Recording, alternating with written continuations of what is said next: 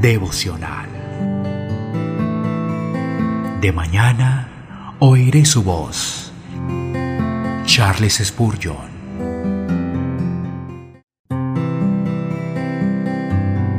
Juan capítulo 18, versículo 8.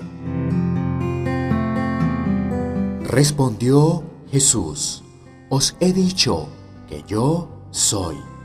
Pues si me buscáis a mí, dejad ir a estos.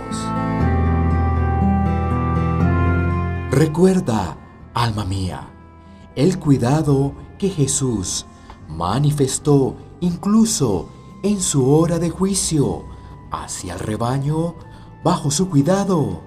La pasión que gobierna es fuerte en la muerte. Él se entrega al enemigo, pero interpone una palabra de poder para liberar a sus discípulos. Para sí mismo, como una oveja, frente a sus esquiladores, enmudece y no abre su boca, pero por el bien de sus discípulos, habla con energía todopoderosa. Aquí hay amor constante, perdonador, fiel. Pero no hay más aquí de las que puede encontrarse en la superficie. No encontramos en estas palabras el alma y el espíritu de la expiación. El buen pastor da su vida por las ovejas y ruega para que sean libres. La fianza está asegurada y la justicia demanda que aquellos por quien Él se levanta como sustituto sigan cada uno su camino.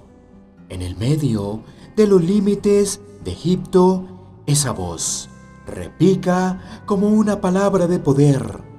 Déjalos ir. De la esclavitud del pecado y de Satanás debe venir el redimido en cada celda. Del calabozo de la desesperación resuena el sonido. Déjalos ir y avanzan desaliento y temor. Satanás oye la reconocida voz y levanta su pie de la cabeza de los caídos y la muerte la oye y la tumba abre sus puertas y deja que los muertos se levanten. El camino es de progreso, santidad, triunfo, gloria y nadie debe atreverse a detenerlos. Ningún león deberá interponerse en el camino. Tampoco ninguna bestia famélica deberá transitarlo. La sierva de la mañana atrajo a los crueles cazadores sobre sí.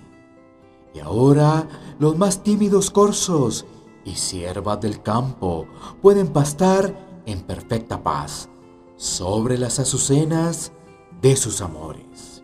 La nube tormentosa ha estallado sobre la cruz del Calvario y los peregrinos de Sión nunca serán castigados por la venganza.